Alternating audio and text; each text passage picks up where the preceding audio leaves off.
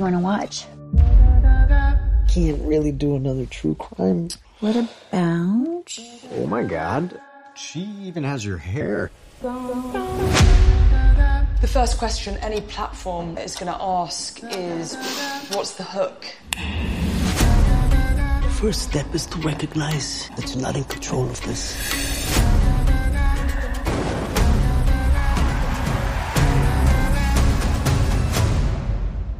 Selma Hayek? Bingo. How's the coffee? Dog shit. I did not say that like that. This is an adaptation of Joan's life. Can everybody that has Streamberry watch this? Hey, how you doing out there? Cool. Fuck! This guy had been abducting people. So that's what your documentary's about. The details are so awful, it is irresistible. I love it. Two years down on the mission, the man is lost.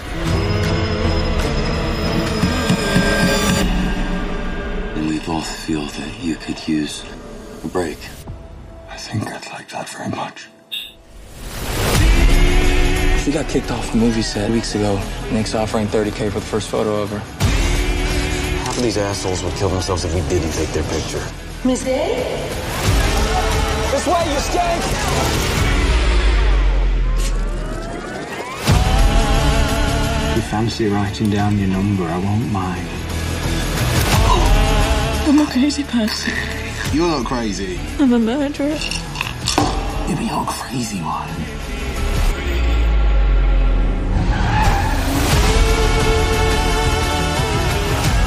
It has taken you over. And you must be humble in the face of it. The things they can do.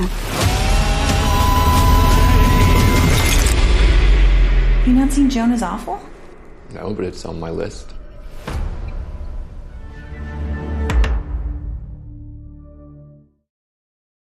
Show de bola, hein? Show de bola esse trailer, né, meu? Tudo de bom. Deixa eu ver se eu consigo acessar o chat aqui. Boa tarde. Boa tarde. Necromanticar. Opa, Necromanticar já promete, hein? Tem a ver com Necromantic, o filme do Budger Heyer. É isso aí, então tô aqui para o bem ou para o mal para falar um pouco sobre Black Mirror, andei assistindo aí, não sei se eu tô já fiz isso em algumas ocasiões, né? Fiquei gravando podcast, episódio por episódio. Dessa vez eu acho que é legal é comentar de uma maneira geral, de maneira despretensiosa, né? Meu cachorro tá latindo ao fundo, porque sim, ele fica latindo ao fundo de maneira aleatória. Deixa eu tirar esse fone. Sinceramente não tô ouvindo nada aqui. Deixa eu tirar e tirar o fone de ouvido. Ah, Vamos lá então. Muito boa tarde. Aqui, eu- deixa eu ver se eu diminuo isso aqui pro chat poder aparecer, que o chat vai ficar sumindo. Meu cachorro tá meio gaga, ele fica latindo, latindo, latindo sem parar. É isso aí, bora lá então, né? Bora lá falar um pouquinho aqui sobre as minhas impressões. Ontem eu terminei de assistir, até de- demorei um pouquinho, porque, tipo, são tão poucos episódios que dá pra assistir numa sentada, de boa, né? Cinco episódios só essa temporada, né? Acho até que a série, de certa maneira, ela, ela meio que foi bem, muito bem nessa temporada, que os episódios são bem legais discutem coisas que o Charlie Brooker aí, para quem acompanha, ele gosta de analisar, né? É, que tem a ver com tecnologia ou exposição de certa maneira de né, o uso da tecnologia, o uso da televisão. Ele é um cara muito sagaz. Deixa eu só ver aqui como é que tá isso aqui. É, desculpem se o meu cachorro ficar latindo, gente, se estiver saindo. Quem estiver assistindo aí, dá aquele help aí, me dá o feedback se tá, o, meu áudio tá legal, meu, porque eu não estou tendo esse feedback aqui, que eu não tô com retorno, não tô com mesa de som nem nada, só tô com microfone de lapela mesmo. O chat fica meio desaparecendo aqui, né, bicho? Vamos lá, vamos conversar um pouquinho aqui então. Quem chegar depois assiste. É, que nem eu falei, eu posso ou não fazer isso virar um podcast, porque sinceramente, né, é só, trans, é só passar o áudio para daqui pro, o site, mas o site está bem lotado de, de podcasts, o nosso servidor, né? Bom, essa temporada estreou agora no dia 15, né? E foi um, uma coisa que eu acho que foi um evento para muita gente, estava muito ansiosamente esperando. É, alguns não, né? Porque estavam frustrados com as temporadas anteriores, com episódios anteriores. Eu assumo, sinceramente, que eu gosto bastante de Black Mirror. Eu costumo realmente ficar acompanhando, sabe, de boa, né? É, assistindo. Deixa eu rolar, deixar uns slides rolando aqui. Assistindo e despretensiosamente mesmo, só curtindo. Gostei de vários episódios da temporada anterior sem problema nenhum. então, é. Vou comentar aqui um pouquinho sobre os episódios, as minhas impressões, até porque tem algumas relações com, com séries anteriores e tal, que valem a pena ser discutidas, até a questão mesmo da, da tecnologia, né? Vamos aqui para o primeiraço aqui então, hein? Se você é, comentar alguma coisa, quem estiver assistindo, eu prometo que eu já já olho o chat, que eu estou olhando o roteiro agora, tá? Primeiro episódio aqui é Joan é horrível. É, John is é, awful, né? Um negócio assim. A direção é do de uma pessoa. Deixa eu até, deixa eu até colocar aqui para vocês aqui que eu preparei. Se quiser alguma coisa aqui, só que eu esqueço de colocar. Ó, deixei aqui, cadê? Deixa eu passar para frente aqui. O textinho da Joan que eu deixei diretor e tudo. Só que a gente tá sozinho, né? E para deixar as coisas preparadas assim, é, às vezes é complicado. Deixa eu só ver aqui se eu consigo colocar em primeiro plano o texto que eu fiz pro. Só um segundinho, mil perdões aqui. Agora apareceu aqui, ah, tá aí, ó. A direção é de L. Pelkin, Pelkin, sei lá, Pankin. E é esse roteiro do Charlie Brooker, né? É claro que a maior parte dos roteiros é do Charlie Brooker, tem roteiros que ele faz junto com outra pessoa, né? A questão até do último episódio, que ele tem um roteiro, que tem uma diretora, né? Aliás, uma roteirista, uma showrunner, né? Vamos chegar lá. Aqui no primeiro a gente tem a Joan, né? A Joan ela é uma CEO de tecnologia, né? E ela é uma pessoa como qualquer um de nós, é toda atrapalhada, é toda enrolada, é, precisa às vezes tomar atitudes que ela mesma não, não concorda, ou são constrangedoras, ou são. Ou ela é, como ela é chefe, ela é obrigada a demitir uma, uma moça cujo algoritmo não estava funcionando. Tá uma empresa de tecnologia, né? Então você tem ali aquela questão de, de ser obrigado a demitir. A moça até fala, poxa, você esteve, é, é, vai ser madrinha no meu casamento, um negócio assim. Mas a, a, é interessante, claro que a gente vai chegar lá, que a Joe é uma pessoa, eu acho que ela é meio gente como a gente, quase, né? Porque você, a gente, ninguém é o bom ou mal e tal, a gente vive a vida fazendo coisas legais, às vezes coisas das quais se arrepende, das quais se envergonha. Agora imagina você ter a tua vida exposta e as tuas decisões e as suas é, seus fracassos, seus deslizes serem todos é, claramente é, mostrados ali, públicos, né, para que todos vejam, né. Eu até achei esse episódio aqui, vou falar um pouco mais da John já já, eu achei ele muito audacioso, porque a, a minha sensação, o que eu senti, o que eu senti é, assistindo esse episódio foi uma vontade imediata de deletar a Netflix da minha, deletar todas as redes sociais, mas é o meu caso, entendeu? Eu, Angélica, que já não tenho eu tenho certo problema em lidar com as redes sociais, né? Apesar de estar aqui fazendo o tweet, né? Então a Joan ela vai descobrir que, por exemplo, a, o que ela fez naquele dia, que foi demitir essa funcionária, é, acabar se encontrando com o ex dela, sendo que ela já tá com um cara, só que ela claramente ela, ela está com ele meio por conforto dentro da relação, não porque tenha paixão por ele, que ele a ela até fala a questão mesmo de, de cama, né? Que ela não é tão satisfeita como era com, com o namorado anterior, que é um cara que está tentando contatar ela. E ela acaba indo lá encontrar o cara, troca um beijo e tal. Então, essas é, questões todas do, do, do dia, quando ela vai chegar em casa, vai encontrar lá o cara lá pela qual ela tá noiva, né? E tal, Chris, né? Tá noiva, ela simplesmente descobre que quando eles vão sentar ali na Netflix ali para escolher, porque não é Netflix, é Strawberry, né? é na Strawberry Flix, né? Aí eles vão é, sentar e ela vê lá uma série chamada John is Anthony, né? A Joan é a, é a pior, né? É péssima, né? Ela fala, what the fuck, né? A aparência é a Salma Hayek. A aparência é muito parecida com ela, que ela tem uma, uma, um cabelo descolorido loiro na frente, né? E tal, que ela tava curtindo aquele cabelo. E tudo que a Salma Hayek faz é, é, são coisas é, que ela fez durante o dia. Tipo, ter que demitir a colega, aquele negócio de jogar, de o cigarro cair em cima da mina quando ela tá saindo. É, é uma coisa muito constrangedora para quem já trabalhou em empresas grandes. Tu é demitido e tu já tem que sair com segurança do lado. Tu se sente um, um, um sei lá, um criminoso, né? Uma coisa muito constrangedora. E aí ela derruba o cigarro em cima da moça, né? Então, é, ela tem essa surpresa quando ela tá com o noivo dela, porque ela fala, peraí, como é que pode, né? Aquele negócio assim, eu tô aqui, é, eu, eu ou você, né? E é uma coisa muito interessante, porque eu, eu acho ela muito realista. É, pô, tu tá assistindo uma televisão, daqui a pouco você tá lá e, caramba, sou eu? Isso daí deve ser a sensação de alguém quando vê que um, uma atitude ruim, né, que teve na vida acabou viralizando. Penso assim, né? Caramba, sou eu que estou ali realmente, né? Sou eu que estou sendo reproduzida na televisão. Então ela fica tem um ataque de pânico na hora, ela fica sem ar, fica desesperada, e o noivo tentando acalmar ela, fala, não, isso daí é alguma outra coisa, não sei o que, não pode ser, e ela fala, não, não é possível, tudo que eu fiz durante o dia é igual, é idêntico, né? Então, ela, claro, aí ela vai atrás, como qualquer um de nós iríamos, né?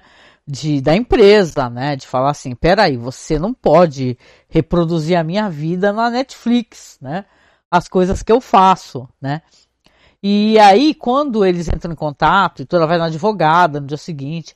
Aí a advogada fala: ó, entrei em contato com a empresa, que seria a Netflix, né, a Strawberry, e fala assim: ah, você aceitou os termos e condições sem ler. Que é uma coisa que eu vou ser muito sincera, assim, até escrevam para mim aqui, quem estiver assistindo. As pessoas fazem isso, eu também às vezes fiz isso, várias vezes, eu não vou mentir. Porque às vezes tu tem um contrato, eu acho que isso é muito proposital. Entendeu? Então, se estão fazendo até uma, uma, uma verificação com as Big Techs, né? Não sei nem se meu áudio está muito alto. Se a gente tiver, eu peço desculpas. Estou tentando baixar aqui. Fiquei preocupado. Ah, ah, não sei. Bom. Até essa questão das Big Techs, já que estão sendo aí é, analisados, aí que eu acho que eles têm que ser mais sim, é, ter mais poder de síntese nessa questão de cláusulas e termos e condições, né? Que eles são propositalmente é, longos né? É, tem um juridiquês muito pesado, e aí para a gente não suportar ter que ler aquela droga toda, né?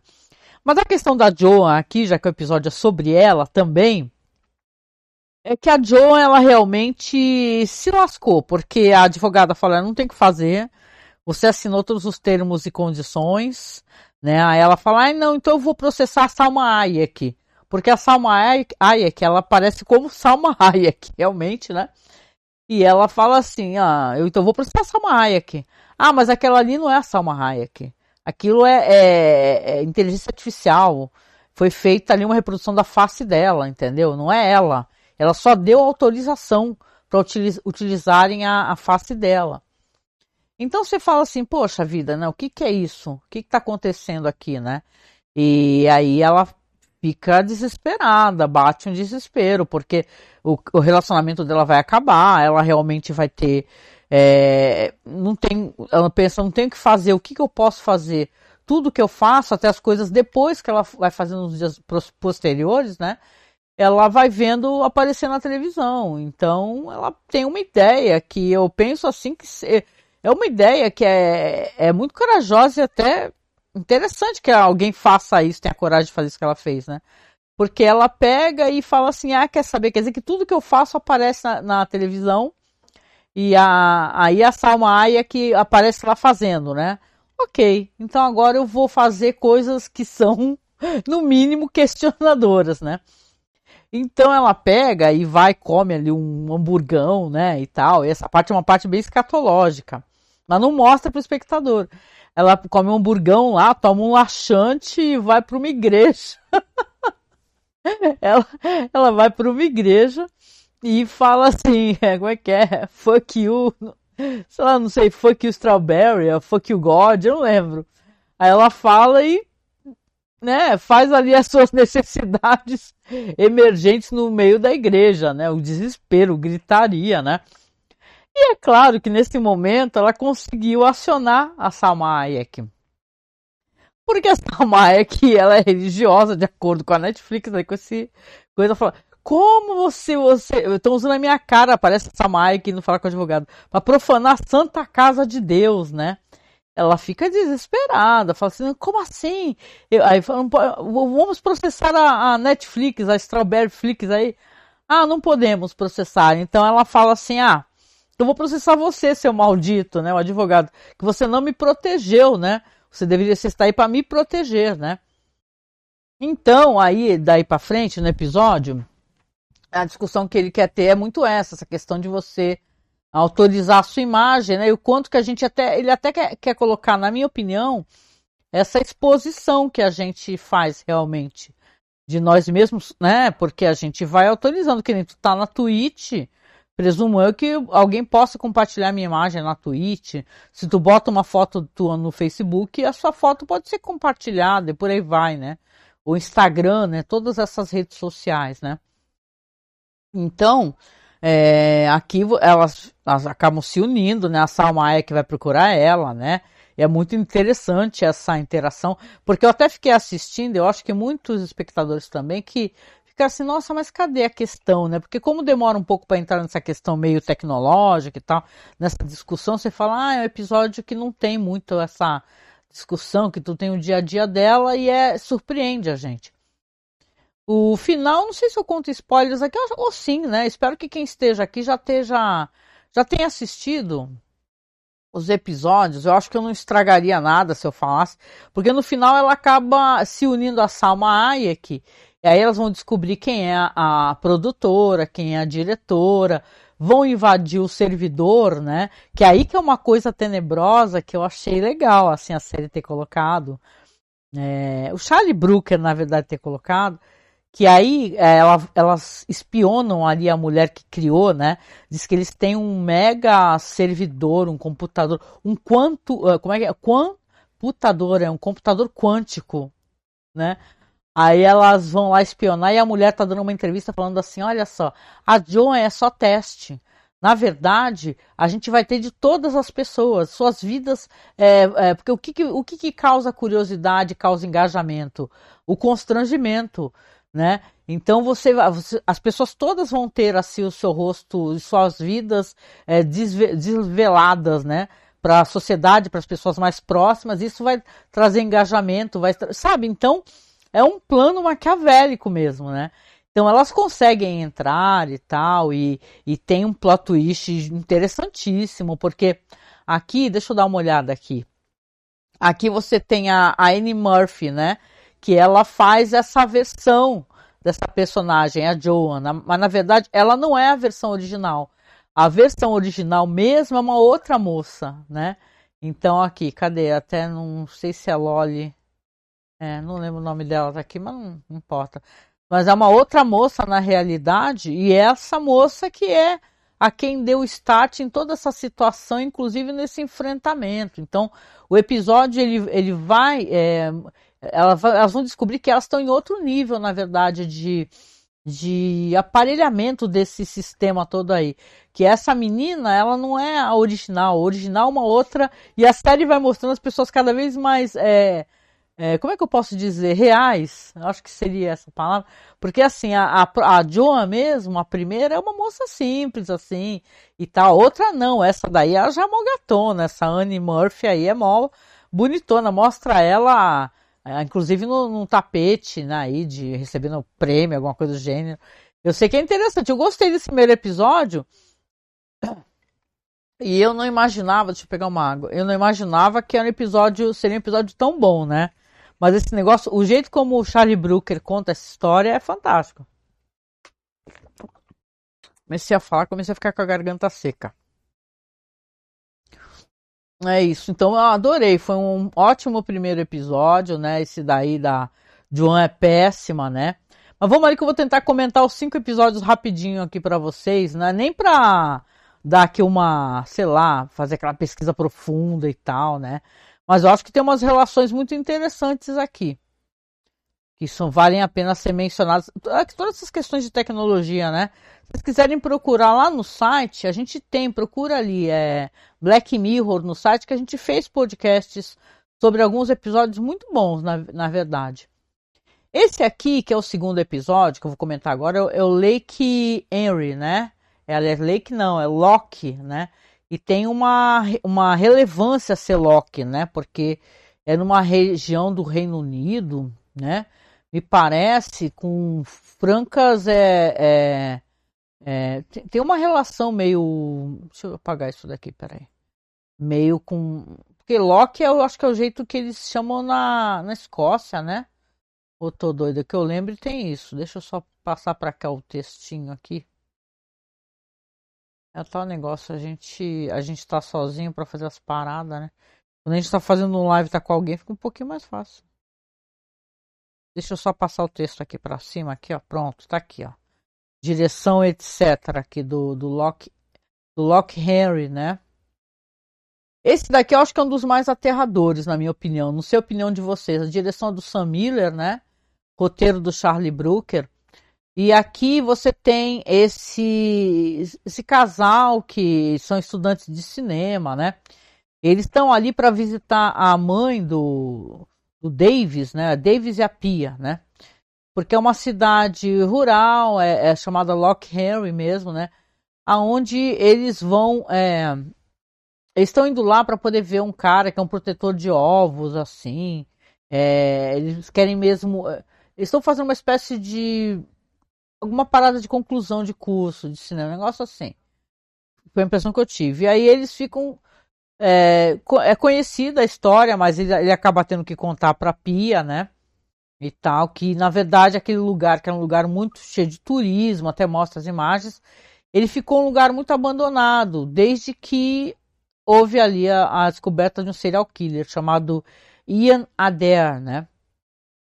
Que era um cara que torturava turistas, né? Então, é, aqui a relação, aqui eu acho que vale muito a pena a gente falar da relação aqui dos personagens. Deixa eu só, nossa, bagunçada aqui minha área de trabalho aqui. Ah, interessante aqui que tem aqui as, os atores e as atrizes são a Mônica Dolan, né, faz a mãe, né, dele. Eu até achei interessante porque na moral ela aqui faz uma mulher mais velha, porque ela aqui no MDB tu vai ver ela é muito linda por sinal. Não parece ser muito mais velha do que o filho dela, não, mas tudo bem, né? A, a Pia é a Mihala Harold. Eu não conhecia essa atriz, mas eu gostei bastante dela. Tem o, o John Hanna, que. É, John Hanna é o, o, nome do personagem. Peraí, só um segundo. É isso mesmo. O John Hanna, que é o cara lá famosíssimo da. De Quatro Casamentos e um Funeral, né? Aquela série lá, o, de médico lá, que ele é um cara que fica mancando. Agora Agora me falha a memória totalmente. Né? Mas tem até a aparição desse personagem aqui. Mas para falar um pouquinho aqui sobre a história, né, como eu estava falando, é, então o que acontece? Tem uma coisa da Pia, essa essa moça quando chega, ela vai para conhecer a primeira vez a, a mãe dele, né? É, ele, o pai dele já faleceu há muitos anos, a mãe dele vive sozinha no, numa casinha no meio do nada, ali uma cidade assim distante de tudo. E ela, e ela conta, né, que o marido era um policial, o marido ele ficou adoentado por muitos anos, na realidade, devido a um, uma doença que ele pegou é, referente a um tiro, né, que ele tomou. Ele pegou uma doença e ficou acamado por muitos anos. Então aqui a, a Pia, ela, ela meio que esquece desse detalhe que a mãe, que a mãe dele tinha contado e comenta, faz uma, uma crítica à polícia daquela região, né? E tal, uma, uma crítica meio assim, porque quando eles ficam sabendo da questão do assassino, ah, os, os policiais são meio preguiçosos, não sei o quê, e meio que pega mal, fica meio, ela fica meio constrangida, né? Achando que a mãe dele não gostou dela e e ela não demonstra nada, é uma pessoa muito estranha, né? É, ela atua muito bem, essa atriz é uma pessoa muito esquisita. E aí, como eles estão sabendo dessa questão do assassino, do serial killer, eles veem que tem a casa ali onde foi encontrado os corpos, né, num porão e tudo, começam a investigar, começam a, a vão na casa mesmo para poder fazer a, a filmagem, né, e tal. E tem um detalhe aqui, que é um detalhe que eu, eu peguei logo de cara, assim, na moral, porque não, não que eu pegasse esse plot twist todo de uma vez, mas eu achei muito estranho, para dizer o mínimo, né, é, como eles eram analógicos nessa casa dela, né? Tudo bem, são pessoas ali do interior, né, que sejam, né? Então realmente talvez não tivessem acesso a um DVD nem nada. Pô, mais estranho, né? Porque não parece, não parece que, eles têm, que eles não tenham acesso à internet naquela casa. Né? Eles têm sinal ruim, isso sim, é verdade, sinal é ruim. Mas ela, ela tem muitas fitas VHS, muitas A mãe dele tem muitas fitas VHS que diz que eram do pai, sabe? E é de uma espécie de programa de televisão, que ele até comenta que a mãe achava o cara bonito, né? O protagonista, que tinha uma bunda bonita. E eles brincam com aquilo, ai, não quero nem saber o, o que, que a tua mãe acha bonito de bunda, meio de, dessexualizando a mãe. E eu acho que isso é interessante porque eu vejo isso como uma coisa proposital quando a gente descobre o final, né? Que fala assim, ah, tipo, eu não quero saber as preferências sexuais da sua mãe, né? E eles vão lá, então descobre ali uma câmera antiga que, pelo jeito, eles tinham, né? Uma câmera antiga ali que o pai usava e tudo, e pegam uma daquelas fitas VHS e vão, vão começar a filmar e tal. Ela usa o computador para começar a editar. Vão lá no bar onde eles têm um amigo lá, amigo dele de infância, que tá falando do declínio da cidade, do bar tá sempre vazio e tal. E tem esse personagem aí que é o Dr. House, agora eu lembrei o Dr. House, esse ator, e ele tá lá bêbado, ele é um alcoólatra, e o cara até fala para ele, que é o amigo dele, fala assim, ah, não dá bola para ele porque ele é alcoólatra. E ele e ela vão continuar, agora até inclusive com o auxílio desse amigo deles, que é o cara que trabalha, que é o dono do bar, né, filho do dono do bar, para começar a fazer as filmagens, porque eles resolveram fazer um documentário, né, é, sobre esse serial killer, né, porque é uma coisa, eles fazem até uma, uma uma certa menção a, a, esse, esse interesse louco pelo true crime, né? Que é uma coisa que eu também acho surpreendente. Eu fiquei descobrindo que tem uns podcasts de true crime aí que tem muitos, muitos ouvintes, né? E você vê como é, tem histórias um tanto quanto mórbidas, né? Inclusive, né? Apesar deles todos falarem que, ai, que eles tratam com muita, muito respeito e cuidado, tem muita morbidez envolvida, né? Mas de qualquer maneira, aqui, né, eu tirando as minhas impressões aqui sobre o que, que eu acho dos podcasts True Crime, né, que eu gosto, na real, também escuto. Mas assim, a, aqui eles começam a investigar e tal. E naquela felicidade, naquele afã, aquela alegria, né? Estão voltando felizes, né? Eles estão com um projeto, né? Aí batem o carro. Quando batem o carro, é aquele acidente, né? E tudo, ele fica acamado o qual é o nome do cara aqui? Deixa eu só conferir aqui, o Davis. O Davis fica acamado, a Pia ela ficou bem, né? E o amigo também parece que só machucou o braço, né? Então ela acaba voltando para casa com a mãe, né, dele. A mãe dele, ela se sente muito desconfortável, né, com a mãe dele, né? Então você vê que ela fala assim: "Ai, boa noite, não sei o que, eu vou eu vou pesquisar as paradas lá e ela tá lá editando. Né? Aliás, isso foi no, durante o jantar. Ela, a mulher falou à mãe dele assim, ah, vou fazer o jantar e tal. E ela, ok, tá lá editando, é, tá transferindo do VHS pro. tá digitalizando, né? Tá passando pro digital. E aí a fita, quando acaba esse programa de televisão que eles gostavam de ver, tem o quê? Tem cenas de tortura, né? Tortura realizadas pelo pai dele, né, enquanto era um policial, né? E não somente pelo pai dele, como pela mãe dele, né? Ela meio que se veste de enfermeira e coloca uma máscara, né, cheia de franjas, toda brilhante, e eles ficavam torturando, visivelmente é, é, fazendo violência sexual, inclusive, com todas essas vítimas. Aí tem até um casal que eles mencionam. É bem triste essa questão do casal, né? Eles ficaram sumidos por muito tempo, então na real eles Eles foram torturados por muito tempo, né?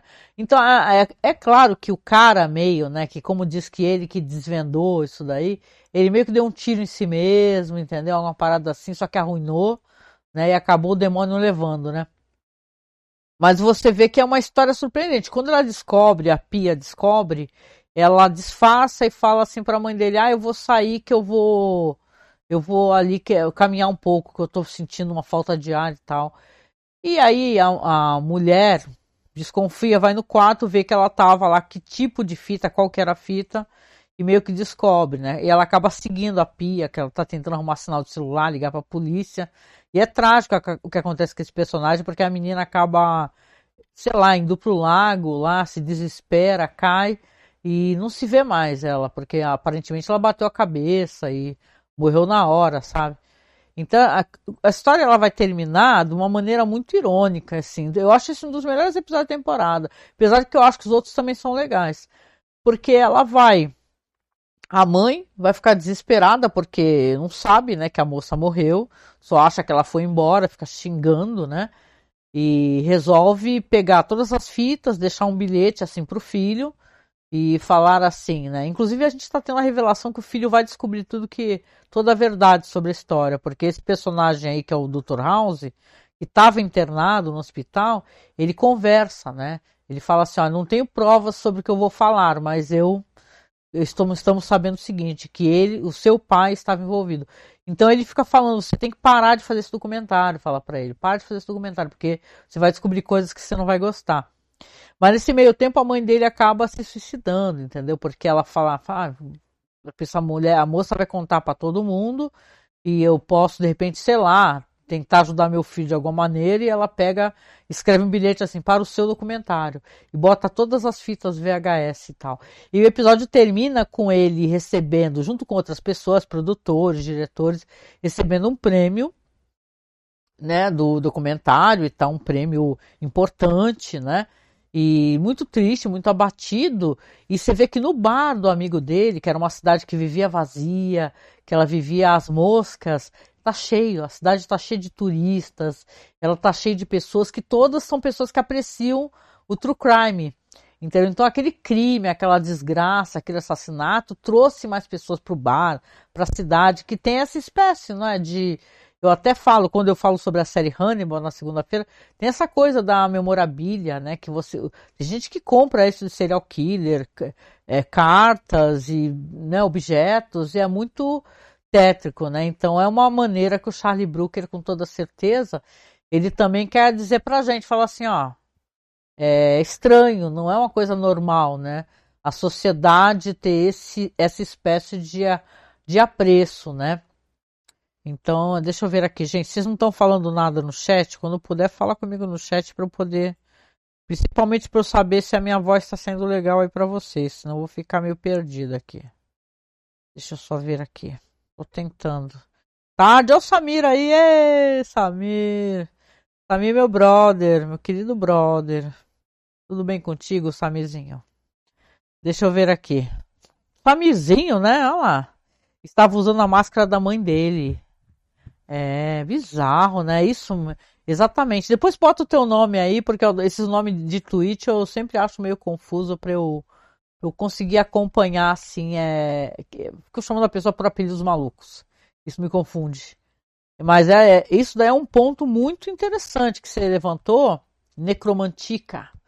Que é assim, que quando o bar tá lotado e mostra eles, eles festejando que o documentário ganhou o prêmio, estão usando a máscara que a mãe dele usava para torturar junto com o pai dele. Então você vê o nível, né?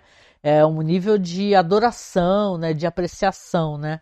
Então é bem bizarro, gente, para falar o mínimo. Mas é um excelente episódio. Se eu tivesse que, que dar nota aqui de, de mais legal, eu, eu acho que Lake, é, Locke Henry é, ganhava tranquilo. É um ótimo episódio. Mas não é. Os outros também são bons. São bons. É que às vezes não tem uns tão bons, né? Esse aqui, por exemplo, aqui o próximo, que é o Beyond the Sea, né? Além do Mar. Até tem a relação com aquela música né, que toca no. Eu acho que é no Procurando Nemo, né? Beyond the Sea. Né, que a direção do John Crowley. Deixa eu colocar aqui para vocês.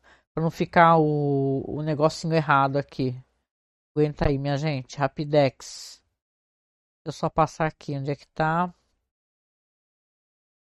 Tem que passar para cima aqui. É o que eu tô fazendo aqui no no Prism hoje, não é no OBS não. Estou. Estou tentando fazer no OBS. Aliás, no Prism, né? Para fazer um diferente. É. Um segundo, gente, desculpa. Ah, pensei que eu já tivesse deixado bonitinho. Não deixei, não? Um segundo. Ah, agora apareceu. Ah! Muito bom, muito bom, gente. Estou apanhando aqui, né? Porque eu, eu, nesse mundo das lives aí, eu ainda sou muito. Ainda tô aprendendo, gente. É que nem o rapaz tá falando para mim que tentou dar um Prime, assim, eu não sei o que, que é isso.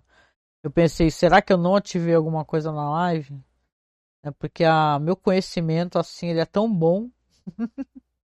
eu faço live assim, mas eu sinceramente Ainda vou aprender um dia, gente. Paciência que um dia eu aprendo essas paradas todas aí. É, esse negócio da máscara no final foi muito estranho, gente. Mas vamos comentar aqui rapidinho aqui. Se vocês comentar também, vocês podem comentar que eu leio, viu? É, aqui o, esse Beyond the Sea tem alguns elementos de coisas que eu gosto. A questão tecnológica, a questão da, da, da, da artificialidade humana, né, e tal, do porque aqui a gente vai ter a direção aqui do John Crowley, né, roteiro do Charlie Brooker, vai ter uma história assim, é, que ela se passa em 69, né, que foi a época lá da, da guerra espacial, né, e tal. E os astronautas que são o Cliff e o David, eles embarcaram numa missão que é uma missão que vai levar seis anos, na qual eles, é, no mundo, na Terra, ficaram réplicas mecânicas dos seus corpos, né? Mas são réplicas muito bem feitas, né? Muito bem feitas assim. Para poder passar o tempo com seus filhos, né? Com suas esposas e tal. E o David, né? A gente tem o David, ele fica. É, ele fica, ele fica numa situação terrível, né? O David, por sinal, eu vou ter que falar. Eu adoro esse ator aqui, é o Josh Hartnett, né? Eu assisti a Penny Dreadful não sei se vocês já assistiram e eu sinto muita falta desse ator aqui. Eu achei ele muito bom. Ele aparece muito pouco, sabe, na, na, nas produções. Ele é um cara muito seletivo, né? Então ele, a aparição dele aqui para mim foi bem surpreendente, assim, o do Josh Hartnett que fez o 30 Dias de Noite, né? Tem uns filmes muito bons assim, mas o que eu gosto dele recentemente é o Penny Dreadful, a série Penny Dreadful. Tem o Aaron Paul também, que o Aaron Paul, para quem assistiu Breaking Bad, sabe quem é. é. Quem não sabe quem é o Aaron Paul, precisa assistir o Breaking Bad, que realmente é um grande ator.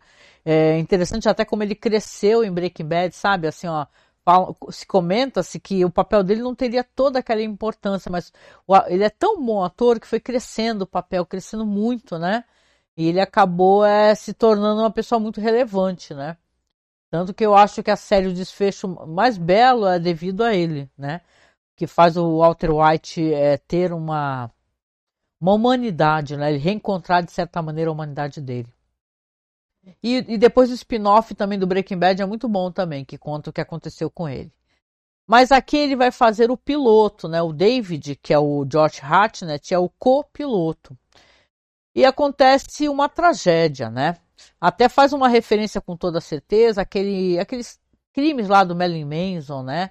Então você tem aqui o, o David com a família dele, ele tem uma mulher maravilhosa, tem acho que dois filhos, e eles são todos assassinados, né?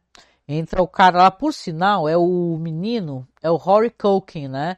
Que ele faz uma espécie de líder de seita que vai lá com outras mulheres para atacar, né? Me parece muito a ver com, né, o meu Anabi mesmo, Merlin Mason, com a trupe maldita deles lá, né? E aí matam, primeiro cortam ele, aí que você descobre como é que funcionam eles, né? Que eles são é, pessoas é, muito realistas, né? E tal, né? Quem diria, né? Era preciso, em 69 que se passa essa história, né? Se tivessem é, réplicas mecânicas perfeitas assim. A coisa é que a detonam a família dele, matam todos, a mulher e os filhos, é, queimam tudo, né? Porque aí, ou seja, queimam a réplica dele, né? E ele fica numa situação terrível, né? Porque é como se ele não tivesse mais motivo para viver, né? Ele fala, ele fala, porque eles têm um, esse espécie de mecanismo que eles ligam, né? Com cartão, um cartão que fica preso na, no pescoço deles e eles transferem a, a consciência deles para essas réplicas. Ou seja, ele viu tudo acontecer. Ele não sentiu talvez a dor, né? Mas ele viu tudo acontecer e tal. E é uma tragédia muito grande, né? Você vê também esse personagem aqui do, do Aaron Paul, né? Que é o Cliff. Que ele também tem ali uma esposa, tem um filho numa fazenda muito bonita, né? Mas ele é visivelmente um cara muito reservado, né? Até interessante ver o, o Aaron Paul fazendo esse papel, porque ele é um cara, quem lembra de Breaking Bad é maravilhoso, né? Ele com aqueles trejeitos todos dele, né? De brother, né? E tal. E aqui ele tá uma figuraça super séria, né? Super contido. Então, aqui o Paul tá com tudo, né? Deixa eu ver aqui, ó. Eu não sei se para você tá aparecendo certo, aqui para mim tá certo agora. Que tava aparecendo anterior aqui porque eu tô usando outro Vamos lá então, rapidinho aqui. Mil desculpas. Então aqui o Cliff fica muito triste, muito pesaroso com a situação do David, né? Porque os dois estão sozinhos lá, é uma viagem muito longa, né? Eles estão. É, ele, ele considera o cara um grande amigo dele, né?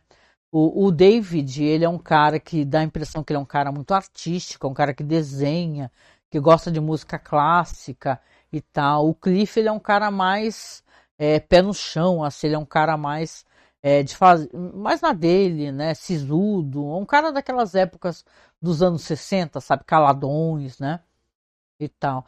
E aí ele, o, o, o Cliff vai conversar com a mulher dele, o filho dele, né, depois que tem o um enterro, tudo, né, passa-se um tempo, fala assim, olha, pergunta se ela autorizaria ele ir uma vez por semana lá para ele poder ter um contato é, com alguém fora do, do da, da nave, onde eles estão no espaço, para que ele possa respirar a natureza, possa fazer alguma coisa da vida para poder sair daquela depressão, né?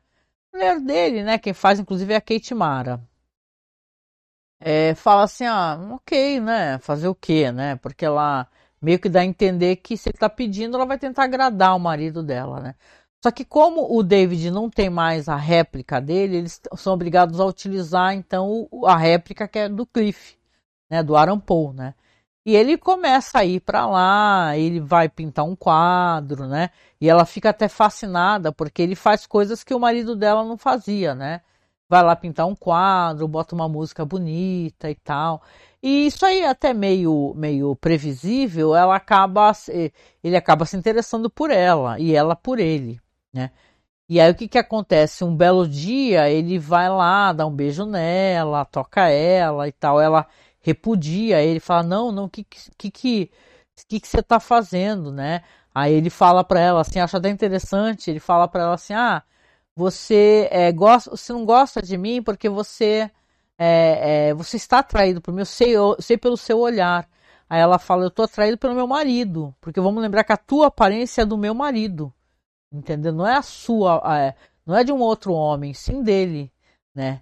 E tem essa rusga, né? Ela, ela, inclusive, o filho percebe que eles têm um filho pequeno, né? Um moleque de uns 7, 8 anos. Aí ele pega o quadro, meio que passa a mão no quadro, né? E não mostra pra gente, mas dá a entender que o David deu um croque lá no moleque, né? E o moleque até entra em casa correndo com tudo. E aí ela fica, claro, ela fica brava com isso, fala pro marido, quando ele depois pega a própria réplica dele, fala assim, ó, não quero esse cara aqui, esse cara bateu no nosso filho, então não quero ele aqui de jeito nenhum, né? Só que não fala nada para ele do avanço, né? Do beijo que eles trocaram.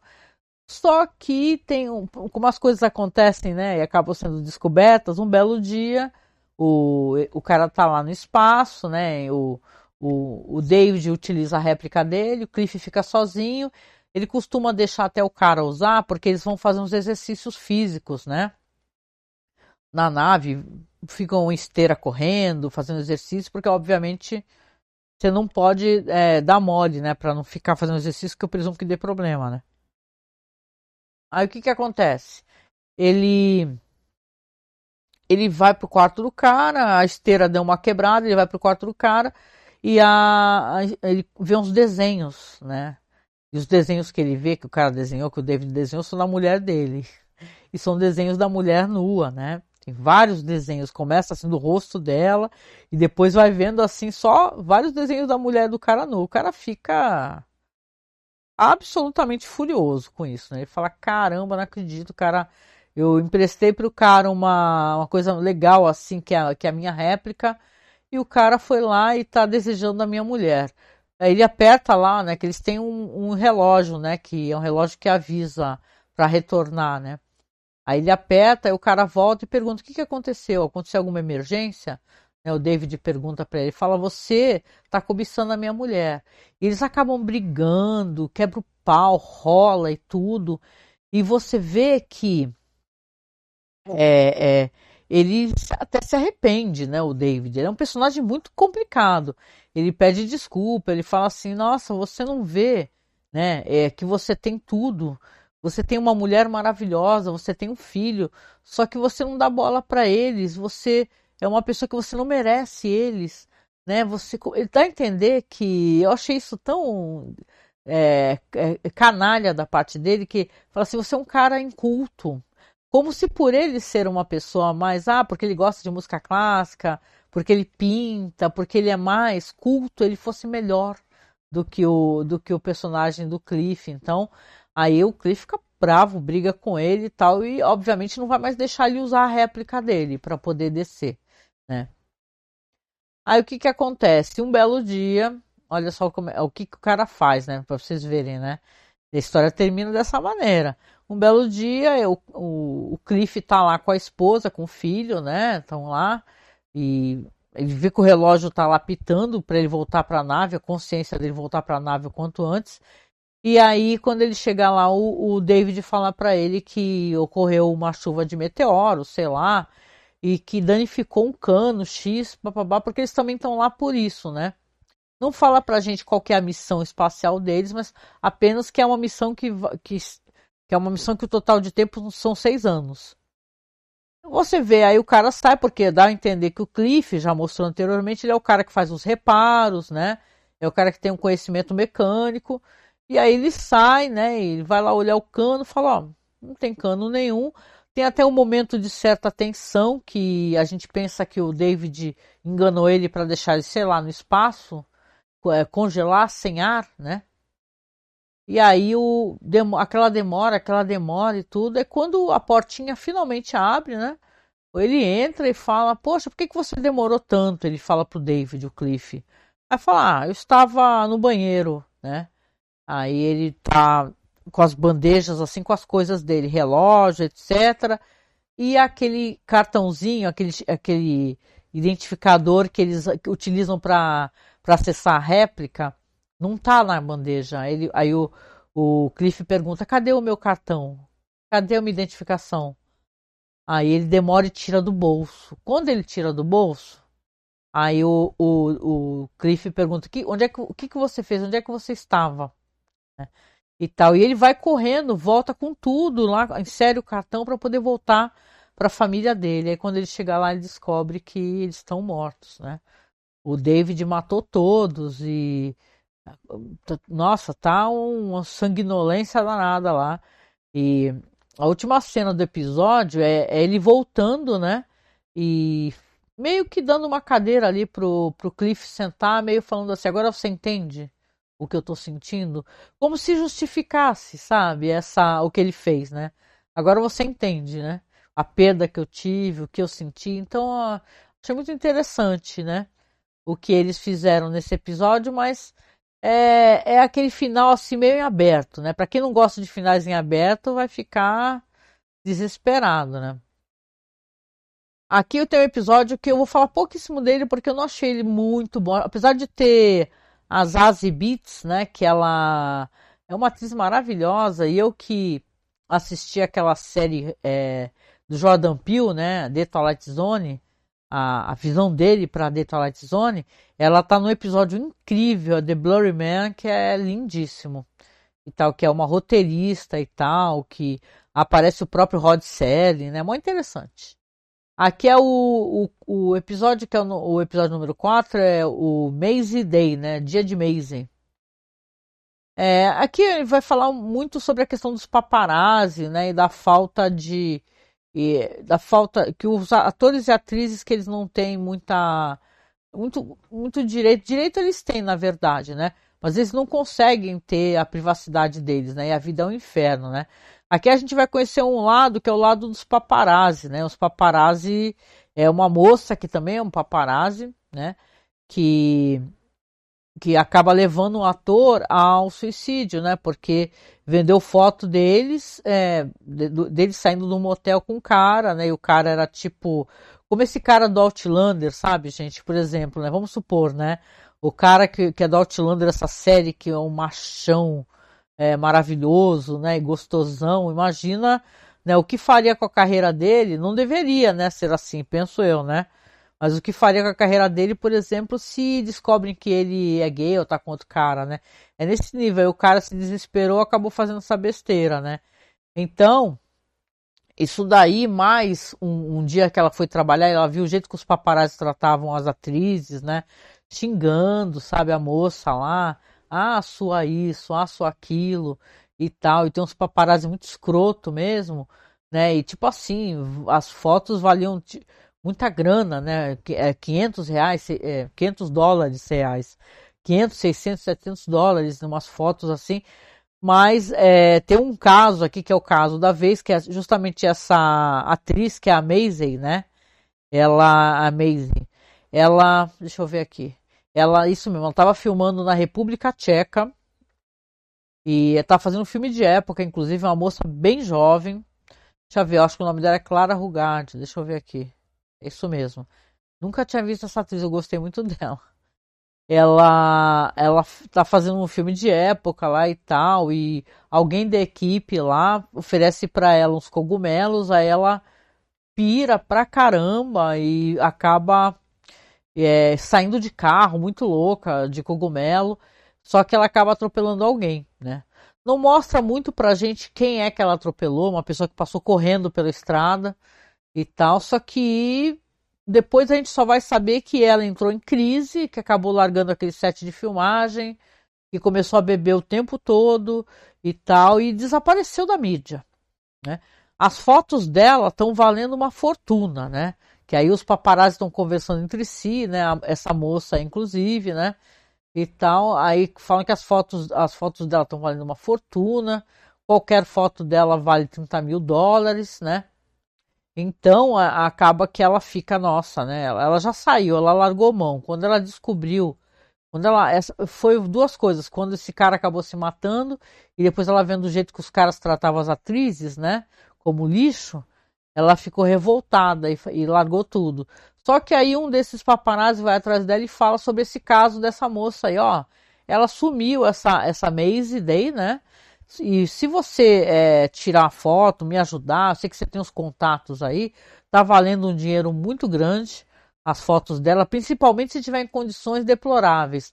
Aí você já até pensa, caramba, né? Os caras querem você, querem tirar foto da pessoa em condições nas piores possíveis, né? Então aqui ela, essa personagem aqui, que é a Bo, que as Lazibetes faz, ela, ela acaba aceitando porque ela mora, parece que ela divide apartamento com o pessoal e tá devendo a parte dela do aluguel e tudo, é um pessoal meio chato, né? E ela não tem nada de independência financeira, ela vive na pindaíba mesmo, né? Aí ela acaba falando, ligando ali para os contatos dela, e realmente ela tem uns bons contatos e aonde que foi visto é, a última vez a pessoa que ela começa ela é meio inteligente ela começa a ler as entrevistas dessa Maisie e ela fala assim ah qual é uma coisa que você não consegue viver sem? Ela fala ah, restaurante comida no restaurante X. Aí ela liga ponto A com ponto B e fala assim peraí, então será que essa moça pode ter pedido comida nesse restaurante? E ela realmente vai lá e a gente tinha visto que essa Maisie aí, ela estava na casa de algum produtor, de algum amigo, só que estava é, sendo tratada ali por um pessoal meio, meio esquisito ali, uns psicólogos ali, um, uma, uns coach de, de, estilo de vida meio estranho. Não ficou claro para mim que tipo de, é, de pessoa que era essa pessoa que está tratando dela. Além da ajuda de ficar na casa de um amigo. Mas mostra que ela estava recebendo comida realmente desse pessoal. E quando a Bo vai lá, ela acaba, acaba uma, uma pessoa que trabalha lá falando: Ah, eu vi ela. Eu vi ela na casa tal. E ela começa a fazer um cerco, né? Ah, ela tem aquelas câmeras para tirar foto, né? E tudo, né? E ela resolve fazer um cerco, é, só que e tem justamente nesse dia que a que essa personagem quebrou tudo, ela pega e fala assim, ó, eu vou seguir, né? Porque repara que sai um carro da casa, chega um carro correndo primeiro, depois sai um carro com tudo. Ela fala, ó, vou seguir. Ela segue e descobre que eles vão para um, uma espécie de colônia de, de, de, de esqueci o nome disso, gente. Mas de qualquer maneira, É foda, deu branco aqui, às vezes acontece. De qualquer maneira, ela segue, aí ela vai para um restaurante, né? É, segue eles e até o, o cara percebe que está sendo seguido, vai lá, fura todos os pneus do carro dela. E ela fala assim: Ah, legal, eu vou. tô ferrada agora. Então ela vai e liga pro cara, que o colega dela, paparazzi, né? Que é um cara que tem moto, né? Aí ela liga para ele, ele vai lá buscar ela, eles vão até essa colônia, né? Porque o cara do restaurante acaba revelando que tem uma colônia lá perto, né? Só que foi alugada para final de semana inteiro, isso é uma coisa estranha, babá. Ela junta A com, né, um com dois e resolve falar, vou lá. Aí vai com o cara lá, só que quando ele chega lá, ele chega cheio de. Já chega com os outros dois caras, uns dois paparazzi bem bem sacana mesmo que eles conhecem, que é o cara justamente que estava xingando a atriz, né? Ofendendo ela. Ela olha para ele e fala: "Pô, tu trouxe alguém, né?" Aí o cara fala: "Porra, não trouxe ninguém, não liguei para ninguém." Aí ele descobre que o cara, pra você ver como o cara é sem vergonha, né? Esse cara que ele conhecia, o paparazzi, o paparazita, ele fala assim: "Ah, é, eu colocou um colocou uma, uma parada para encontrar ele, né, e tal, uma espécie de codificador ali. Aí você vê que, cara, a situação dali só vai de mal a pior, né? Porque quando eles vão descobrir o que está acontecendo, primeiro que a casa é toda cercada, tem pouquíssimas pessoas, né? Tá toda vazia realmente, né? Tá esse médico esquisitão. Quando eles chegam lá, eles sobem vê, e reparam qual que é o quarto que a menina tá, a Maisie, é, e ela olha, tal, eles tiram umas fotos e tal, assim, levanta né, a câmera e ela olha, percebe que a moça tá presa com, com correntes, né? Que ela tá com correntes presas ao chão. E ela fica furiosa, né? Ela fala: Não acredito, meu, prenderam ela com correntes. Aí ela quebra o cadeado da porta, entra no quarto desesperada, vê que a moça tá passando muito, muito, muito mal, sabe? E tal. E é, é um plot twist até interessante, né? O que acontece, porque eles estão entrando e fotografando, que os caras estão fotografando sem parar. Para eles, o, o, quanto mais ela tá ali é, naquela situação constrangedora, tá ótimo para eles. Eles querem mais isso mesmo, né? E aí você vê que a, aí a moça, isso é muito John Landis pra cabeça, né? Aí a, você vê que a lua no céu começa a subir, ela começa a gritar, ela acorda a moça e fala: vai embora, vão embora. Fujam daqui, fujam daqui. Olha, eu até esqueci de trocar aqui o, o bagulho aqui. Fujam daqui, fujam daqui. O que, que acontece? O... Aí a moça vai se transformando. A moça vai se transformando e vira um, um, um bicho cabuloso, um lobisomem, né? Enorme, gigantesco, né? Deixa eu só tirar aqui. Episódio 4, tá. Esqueci, eu fico conversando aqui, acabei esquecendo totalmente desse. Essa parada de botar a imagem, caramba, né? Mas pronto, tá aí, gente. Atrasado, mas tá. Então, o que que acontece? Aí a menina vira um lobisomem cabuloso mesmo, sanguinário. E aí eles ficam desesperados. Eles são pegos logo de cara, é, são pegos.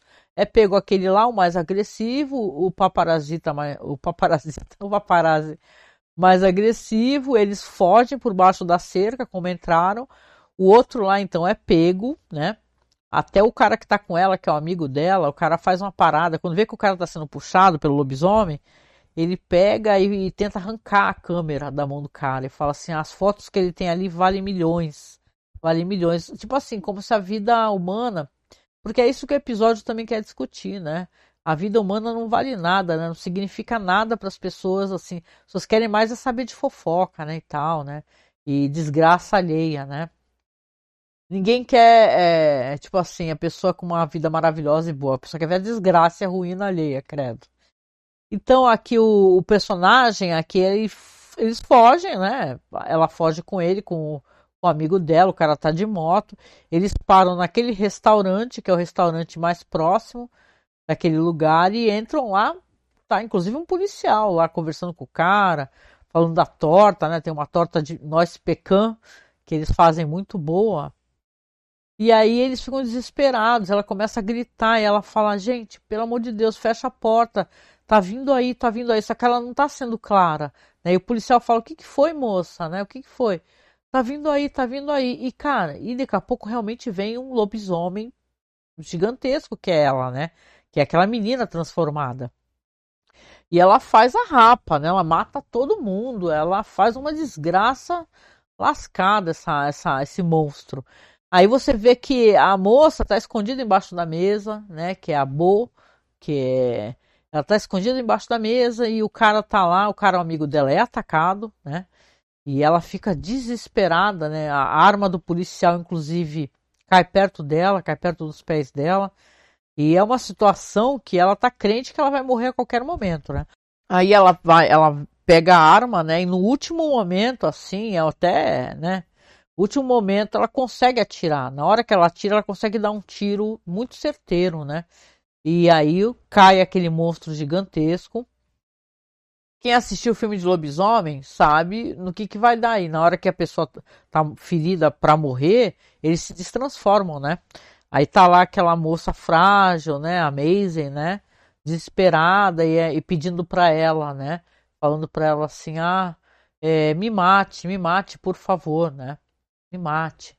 Aí a, a, a Bo pega a arma, né, que ela tava, tava tentando é, dar para ela e dá na mão dela, para ela se matar. E a, o toque cruel dessa, dessa história é que você vê que a Bo ela tá, ela, ela vai fotografar, ela bota a arma na mão dela, porque ela quer fotografar ela tirando na própria cabeça, né, a menina, a atriz que tá ali naquele momento de desespero, né, e dor. Então é, é realmente muito triste, né? É, é o episódio bem. O, olhar que o Charlie Brooker tem para sociedade não é um olhar muito simpático, não. E ele tá certo, né? Sociedade é isso. A gente que tá usando internet e tal, a gente percebe que tem um, as movimentações, o quão cruéis que são, né? E a ausência de limites que as pessoas têm para poder ter view, né? são capazes de qualquer coisa, né? Então é bem por aí mesmo, né? Vamos lembrar essas duas influências, né, entre aspas, né? Que ficavam tipo mãe e filha, elas falavam que eram, que ficavam humilhando as pessoas, né? E umas coisas totalmente bizarras, né? O que, que as pessoas consomem, né, gente? Isso é bem, no mínimo, estranho, né? Agora eu vou comentar um pouquinho sobre o último, aqui até demorei muito, gente. Desculpa aqui, porque eu ia fazer uma parada bem rápida mesmo aqui. Mas acabou que eu demorei um pouquinho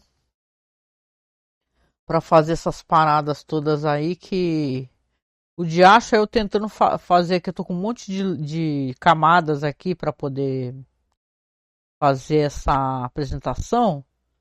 Só que eu deixei tudo separadamente, eu tenho que ficar puxando tudo para cima. Mas esse episódio aqui, já adiantando, é o episódio chamado é, Demon 79, né? O, tipo Demônio 79, né? E tal. Que é um episódio. É, é, tem uma certa dose de humor, né? Tem um martelo e tem uma moça. Vocês vão ver que tem relação isso daqui, né? Esse episódio aqui, o Demônio 79, ele é situado justamente em 1979, né? E tá com, referido nos créditos na abertura como Red Mirror, né? É, não sei porquê, né? Mas é interessante. De qualquer maneira, esse episódio especificamente, ele é a direção do Toby Hines e o roteiro do Charlie Brooker e da, de uma moça chamada Bisha Ki Ali, que eu descobri que ela é showrunner daquela série lá, o Miss Marvel, né? É, é, é como é que é? é MS, né? É Miss, é isso mesmo. Miss Marvel, né? Que é uma série da moça que é daquela família indiana, né? É uma série muito legal, gente. Até assisti um pouco, achei bem legal, né? É, a Iman Velani, o nome da moça, né? É super colorida e tal. E tem a questão de, de super-herói fora dessa dessa estereótipo, né, de ser americano, né, e ser uma pessoa de uma outra de uma outra região. E aqui você tem esse episódio aqui escrito aqui a duas mãos então, para contar essa história meio engraçadalha, né? Que é uma moça que ela ela chama se chama Nida, ela trabalha numa loja de sapatos, né? E ela teve uma vida muito chata, muito insuportável, ela é muito tímida, muito calada. Ela tem ali a rotina dela, ela acordando de manhã cedo, aí se arruma toda com aquelas roupinhas meio caretas, né? É, para ir para a loja. Loja de sapato é aquela coisa entediante, né? Aquela, aquela, aquela coisa meio claustrofóbica, né? Do, do tédio diário, coisa que a gente sabe o que, que é, né? Daí, né? Porque realmente, pelo amor de Deus, né? Deixa eu só. Tem um negócio que eu podia fazer aqui, eu não fiz porque eu esqueci, gente, mas como daqui a pouco eu já vou já tô terminando, deixa eu deixar rolando aqui. Ah, deixa rolando aqui o texto. Beleza, mas quero que olha só, preparo tudo, depois não uso nada, adoro. Mas aqui, vamos lá, então ela tem essa vidinha, né? E tal, aí chega em casa, é, tem aquela moça que trabalha com ela no mesmo balcão de sapato, que é, que é bem beat, né? Assim, trata ela super mal ela sofre racismo no serviço, discriminação e tal. Tipo, ela tá comendo a comida, a moça fala: ai, o que, que você come? Você come a comida que é fedida, porque ela é, é visivelmente descendente de indianos, né? E aí essa história se passa na Inglaterra, então veja bem, né? É coisa que o Charlie Brooker entende, né? E a própria bicha aqui, ali também, óbvio, não? Paquistaneses, na verdade, olha lá. Eu também cometendo erros aqui. Mas a questão toda é Aí ela vive aquela vida chatíssima e tal.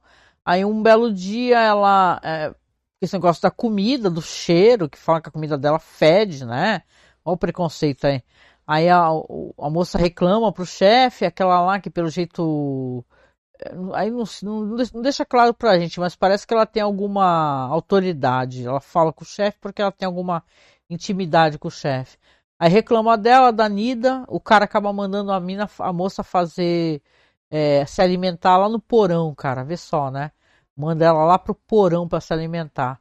E ela vai para lá muito revoltada. Ela, ela tem até uns inserts assim que ela fica se vendo agredindo as pessoas, tá ligado? Eu até entendo como é que é isso, né? Ela fica se vendo pegando no pescoço da moça e, e dando um monte de caçapada na moça, né? Mas o coisa aqui é que ela acaba indo pro porão e quando ela chega no porão para comer a comidinha dela, ela começa a ver lá uns recortes de jornais, né? Diz que, que ali era era o primeiro local que o fundador daquela loja antiquíssima de sapatos trabalhava, que era abaixo do nível do solo e tal. Ela vê vários relatos de assassinatos né, no jornal e não entende nada, né? Tá ali comendo naquela escrivaninha, né? Ela vai tentar abrir uma gaveta para olhar, né? Ficou curiosa e aí acaba cortando o dedo, né? ela corta o dedo e vê que tem uma peça.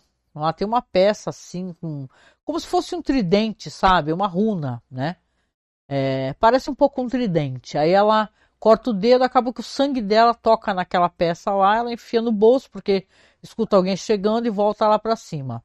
Nesse meio tempo dela, é interessante colocar isso aí porque aparece um cara que ele tá lá discursando, tá prestes a ter eleições, é um cara que é político, mas ele fala contra é, preconceitos e tal. E ele, tipo assim, ele parece um lado mais. É, uma parte mais democrática naquela questão, né? Ele, ele, não, ele não faz críticas diretas aos, aos imigrantes, aos estrangeiros. Então, ela, ela até para para poder ver um discurso dele, né? E tem uma parada também que tem um cara que vai lá comprar sapato, que o cara ele é, é sabido que ele matou a própria mulher, né? ele era um assassino, acabou sendo inocentado. Eu acho que aqui o Charlie Brooker está querendo até falar sobre essa questão de, né, como a justiça é diferente, né? Como a métrica da lei é diferente para as pessoas brancas, né? Então a, aí você vê, o cara foi inocentado e assumiu que matou a esposa, só que diz que ele, ele, ela, ela irritou ele, ela fez de propósito, né? Então esse aqui é o cotidiano da Nida, né? Que trabalha com aquela moça bem beat, aquele chefe escrotíssimo e tal, e trata muito bem as pessoas, é uma ótima vendedora, inclusive, né? Notou, ela tem aquele emprego, né? Aí quando ela chega em casa numa dessas noites aí que ela tá vendo televisão, ela vê aquela banda maravilhosa que é o Bonnie M, né? Que se vocês não conhecem, assistam que que é os clipes do Bonnie M, que são uma coisa maravilhosa mesmo assim. Caras cantam muito, dançam muito, é muito show mesmo. Aí ela vê o cara, né, do Bonnie M dançando, ela fala: "Meu Deus do céu, que coisa mais linda". Aí ele ela ela ele aparece pra ela vê alguma coisa, né, uma presença, né? Tal, e se assusta, né? Eu escuto uma voz de alguém falando com ela, oi, tudo bem? Né? Quando ela pega aquela pedra, ela pega a pedra para olhar, né? E ela vê uma voz assim, oi, tudo bem? Ela fala, pô, o que que é? Ah, tô falando contigo. Ela solta a pedra com tudo no chão. Aí é meio humorístico, né, episódio assim. Porque vai acabar aparecendo um demônio gigantesco, né? E assustador, né? Ela fica absolutamente atordoada e desesperada, né? Aí ele até fala para ela assim, o demônio, fala, ah, já que, já que você tá com tanto medo de mim, eu vou aparecer com uma aparência que você goste mais. Aí aparece para ela com o visual do cara do Bonnie M, né? Ele até brinca assim, o que, que é isso? Que roupa é essa que eu tenho? O que, que é? Nesse universo nós somos palhaços, né? Brin brincando do exagero da roupa, né? Que é muito estilosa. Mas aí ela, ela pega desesperada, não acredita em si mesma, né? e tal, e fala: O que, que é isso? O que, que tá acontecendo? Eu tô ficando louca. A minha, ela, ela tem a foto da mãe ali perto. Ela fala: Falavam que a minha mãe é louca, será que eu também sou louca? E aí o episódio é meio isso, né? O, a questão toda aqui é que esse demônio aparece para ela, por quê? Porque como ela pegou nessa peça, nessa runa, e o sangue dela tocou na runa, ela vai ter que cometer três assassinatos. Na verdade, ela vai ter que é, entregar três é, é, é, vai ter que entregar três vítimas ali para poder satisfazer entidades que não é detalhe, não é nem para ele esse sacrifício, sacrifício dos nomes, é para, sei lá, uma entidade maior demoníaca. E ele fala, ó, vão ter que ser três dias consecutivos antes do primeiro de maio e você vai ter que ser fazer antes da meia-noite. E ela fala assim, você tá louco, não vou fazer nada, vai embora, some. Aí ele fala para ela: se você não fizer, vou te mostrar o que vai acontecer. Aí ele toca nos olhos dela e ela vê o apocalipse, né? Tipo, tudo queimando, como se tivesse uma guerra nuclear, sabe? Uma coisa terrível, as pessoas pegando fogo, o mundo sendo destruído, a desgraça total. Aí você. Aí você, ela fala, meu Deus, o que, que é isso? Mas como é que eu vou fazer isso? Eu não posso fazer isso, né? Aí ele fala, não, você tem que fazer isso, você vai ter que dar um jeito, né? E você e vo, ele até fala para ela, você até pode não ser uma assassina, mas você era corruptível, ele fala, porque ele, ele tem acesso a, a tudo, a todas as informações, ao que se passa na cabeça dela, que, que tipo de pessoas são as pessoas que, que estão em volta dela, se são pessoas que no futuro serão pessoas ruins, ou, ou que no seu passado é, fizeram coisas terríveis, né? E tal. Ele tem informação de tudo. Ele tem é, informação geral, né? Parece um deus. Aí ele fala pra ela, agora vamos, vamos sair. Aí ele convence ela a matar um cara. É que o cara tá com um cachorrinho, inclusive, e, o cara tá até preocupado com ela, né? Falando, o que que foi? O que que você tem, moça? Que ela tá meio perdida na rua, isso é à noite, não tem ninguém na rua. Aí ela fala assim, o que que foi? Aí ela tá segurando um tijolo, aí o demônio fala pra ela assim, ó, você tem que pegar esse tijolo, você tá na cabeça dele. Ela fala, não, tá louco? Aí ele fala pra ela, não, você tem que fazer, porque olha só o que que ele faz com a filha dele. E aí mostra, né, que o cara ele abusa da filha dele, uma criança pequena. Então você tem aqui um, é meio que é o, é o demônio falando para ela é, que ela pode fazer certas coisas com certas pessoas, porque ah, essa pessoa não é, não é uma pessoa é boa, é uma pessoa má, entendeu? Se é uma pessoa má, a gente pode fazer isso. E ela, muitíssimo a contragosto, essa primeira vez ela até faz e tal, e acaba tendo esse acesso de ódio quando ela vê o que, que ele estava fazendo com a filha, né? E tal, e, e, joga o cara, o cara cai num rio, né? Dentro da história até vão entrar um policial e uma moça, né? E tal. Então no episódio é meio assim. Aí ela, essa, ela vai continuar a rotina dela, que é um terrível, né? E tal. Então ela tem que arrumar mais duas vítimas, né? Aí, claro, acaba, acaba cruzando o caminho dela, porque ela fala que se ela precisa matar, ela precisa beber. né? Aí ela acaba indo para um bar para beber uísque, né? Coisa que ela nem faz. E aparece aquele cara que é o assassino que matou a esposa, né? E aí vem uma cena muito constrangedora, onde ela vai parar no apartamento do cara, ela vai com ele pro apartamento dele, e dá a entender com ele que ia ter alguma coisa, só que não rolava nada. E aí ela é uma pessoa que ela mata, o martelo tá aí por isso, né? Ela não é, o demônio até fala para ela que ela não é alguém que mata com facas, né? Porque ela poderia se cortar. E sim alguém que é capaz de dar porrada com alguma coisa, como Old Boy, né? Meio Old Boy. Aí eu até achei uma referência. Aí você vê que aqui ela tá com o cara lá naquela situação muito constrangedora e acaba atacando o cara, né? Dá várias porradas. Ele, ele até tem um momento de reflexão, fala assim: ah, eu mereço mesmo morrer porque eu matei a minha esposa, né? E ela me amava muito e eu fiz uma coisa horrível como essa. Quando ela tá saindo, ela inclusive encontra o irmão do cara, né, meu? E é obrigada, até o demônio fala, não pode ter testemunha, não pode ter testemunha. Ataca esse cara, ela ataca o irmão do cara e, e pelo que eu entendi, na verdade, o cara nem era um cara ruim, né? Era só irmão do cara, né, que tava lá, que apareceu na hora errada. Aí ela acabou, acabou matando o próprio cara, que era irmão do cara, e saiu. No outro dia, quando eles vão fazer o levantamento até do, das pessoas que precisam morrer, né? É, ela até pergunta agora, então já matei três pessoas, né? Então estou livre disso daí. Ele fala para ela também. Aí ele fala, não, mas peraí. Ele liga, pergunta e aí é até engraçado, liga no telefone, fala lá com aquela entidade maligna e ele fala para ela, ó, me falaram que esse cara, esse assassino que você matou não vale, porque não pode ser alguém que é um assassino. Tem que ser alguém puro, né? Uma pessoa é, não digo nem puro, uma pessoa que não tenha cometido assassinato. Não pode ser um animal, nem uma pessoa que não tenha cometido assassinato, que tenha cometido assassinato. Então, ela só conseguiu valer como uma pessoa porque ela matou o irmão do cara. Que o irmão do cara, ele foi um sacrifício mesmo, né? Que eles só aceitam sacrifício de pessoas que sejam, né, é, minimamente pessoas que sacrifícios que valham a pena, né? Que não sejam seres humanos repugnantes pelo que eu pude entender, assassinos, pessoas que já cometeram outros assassinatos. Aí você vê aqui para aí a história para dar o andamento da história, né? Que aí sim ela vai ficando cada vez mais nervosa e tal, e ela acaba tendo uma, um flash, né? Porque vai ter um, um discurso desse cara que é o político, né? Que diz que é o cara que tem um discurso, é, sei lá, liberal, que é o cara que não está fazendo discurso contra as minorias e tal. E o cara vai lá para a loja, porque o, cara, o dono da loja prometeu um terno completo, sapatos para ele, para ele discursar. E não deixam ela atender o cara. Fala assim: ah, a sua melhor vendedora, né? Como é que é? Aí ela pensa que é ela, porque ela é a melhor vendedora, não. Aí botam a outra mina, que é meio beat. Você fica até passando o episódio inteiro se perguntando se essa, essa moça que ia trabalhar com ela não ia se tornar vítima em algum momento dela.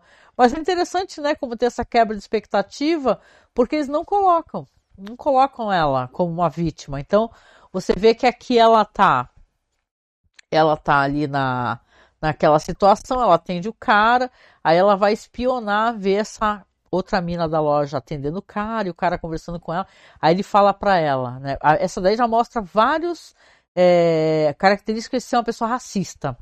Essa mina que maltrata ela, que trabalha no meu balcão que ela. Aí ela fala assim: Ah, ele pergunta para ela, o político: Ah, posso contar com seu voto, né? Aí ela fala assim: Não, eu vou votar em Fulano de Tal, porque eu sou é, contra isso, contra aquilo. Eu vou, tipo assim, um cara, um outro cara que na verdade era claramente racista. Aí ela fala, ele fala para ela: Não, mas você tem que votar em mim, sabe por quê? Aí ele, ele olha para ela, olha nos meus olhos. Ele manda, ele, ah, olha nos meus olhos. Aí fala, você sabe que, que, que tipo de pessoa eu sou, não sabe? Você sabe o que eu defendo. Aí meio que deixa claro pra gente que o cara é um racista. E talvez pior do que isso ainda, porque ela, quando ela vê essa conversa, ela pergunta pro demônio assim, fala, ó, me, me dê aí a visão do futuro do que será esse cara. E quando ela pede isso pro demônio, o cara não quer dar para ela essas informações, o demônio. Aí ele fala: Para que, que você quer isso? Para que, que você quer saber disso? Aí ela fala: Eu quero saber, eu tenho direito de saber, eu quero saber. Aí ele acaba mostrando para ela. E quando ele mostra, o cara vai ser um político que vai começar ali como um prefeito né, cruel, já racista, já é, querendo expulsar os estrangeiros, segregá-los, maltratá-los, prendê-los. Depois vai ascender na carreira política para piorar. E ela vê uma situação de horror assim para o povo dela, para todas as pessoas de outras regiões, né? Sabe, o cara que só sabe, parece um Bolsonaro, sabe, um cara que só sabe ter o discurso do ódio, do preconceito, do racismo. Aí você tem é, ela desesperada, ela fala: Não, agora eu resolvi que eu vou matar. Vou matar esse cara aqui, né? Então, aí o que que acontece? Ela resolve matar e ela até fica meio obedece, né? Porque ela tem até um manequim que ela fica arrumando que tá com uma jaqueta vermelha, assim, estilosíssima. Aparece até coisa do Kill Bill, né? Só que no Kill Bill é amarela, né? Mas aqui vermelha, ela pega, sai com a jaqueta e tal. Ela fala, agora eu vou pegar esse safado. Ela sabe que o cara vai discursar no lugar e o horário que o cara vai sair, ela resolve então quando o cara sair, ela vai pegar ele, né? Esse político aí, que ele sabe que ele vai, vai terminar o discurso, vai voltar para casa, vai passar por um lugar meio ermo. Aí ela vai, segue o cara, só que o policial já tá seguindo ela. Porque tanto o policial como a mina lá, os dois policiais, eles estão devagarinho coletando informações e algumas dessas informações acabaram levando para ela, entendeu? Até porque como ela é uma pessoa que não frequentava aquele bar, que ela estava, é, fala assim, ah, apareceu uma moça tal aqui, a gente nunca viu ela aqui, entendeu? E tal, e acabaram dando a dica e, tá, e o policial vai lá seguir ela. E aí ele segue e ela, ela fecha o cara e faz o carro dele bater numa árvore, né? E você vê que carro bate, o cara não morre, né? Só que ela tá. Na hora que ela vê que o cara não morreu, o cara tá saindo do carro, político, ela vai com o porrete, né? Pra dar ali nele, cara. E ela vai lá pra acabar com o cara, bicho, e chega o policial e não deixa, né? E aí, meio que é interessante que eles fazem uma parada assim, surpreendente assim pro espectador. É um último episódio, eu achei interessante como terminou, apesar de ter terminado de maneira até feliz, né? Não sei, Black Mirror às vezes termina bem, né? Eu achei que terminou num tom feliz, apesar do que do jeito como terminou. Que ela vai parar na delegacia, óbvio, né? Ela tá no depoimento dela, contando todo esse negócio do diabo e o caraco e tá tanto o delegado ali como a moça detetive olhando, falando, meu Deus, essa mulher é louca, né? E, e até conversa, nossa, essa mulher não tem jeito, né? Meio doidinha, tadinha, né? Como é que a gente vai fazer com ela? O advogado dela vai falar que ela tá, tá em surto, né? Por isso que ela tentou fazer isso, né? Aí o cara fala, pô, mas ela já matou três pessoas, cara, então não é possível, né? Ela matou várias pessoas, ela não pode ficar livre. E aí ela tá desesperada, ela tá olhando ali enquanto tá dando depoimento. Ela tá olhando pro relógio, ela tá falando, gente, eu não sei o que, que eu vou fazer, porque eu, como eu não consegui matar esse cara antes da meia-noite, e já tá quase meia-noite, o que, que eu vou fazer, meu Deus? Porque o mundo vai acabar, bababá. E ela olha o relógio, olha pro relógio, olha para eles, e você vê que o, passou da meia-noite, o mundo não acabou, entendeu? E ela, ela fala que alívio, né? Ela até fica aliviada, ela fala que alívio. Então, não era nada do que eu pensava, né? E tal. E... Só que aí eles começam a escutar uns barulhos, umas sirenes, né? Mas você fala, putz, meu, vai acontecer alguma merda, é o fim do mundo. Batata, é o fim do mundo mesmo, né? Vocês vê que. A gente vê que eles estão saindo e estão olhando, estão uma pá de bomba, sabe, caindo e tal. Porque o cara, o demônio lá, que é o Gap, né? Ele fala que, que ele vai ser banido para um lugar, pro meio do nada, e vai ficar sem ter contato com ninguém, e vai ficar sozinho se ele não conseguiu cumprir essa meta dele. E acabou que o apocalipse realmente vai estar tá ali acontecendo. Só que o desfecho bom, vamos colocar assim, que acontece é que o Gap aparece novamente, né, esse demônio, e fala para ela assim, né? Fala assim, olha, ninguém falou para mim lá de cima, né, é, de cima ou de baixo, eu diria, se eu não, podia, não poderia levar alguém, eu não posso levar você? Aí ele fala para ela assim, ah, quer ir comigo? Aí ela para, ah, quero. E fala, e termina, termina assim, o mundo acabando, entendeu? E eles estão indo embora, estão indo para o vazio, né? O Gap está indo para o vazio junto com ela. Então, achei interessante, né? Até uma cena que eu acho que é uma tiração de sarro daquele filme Covades, né?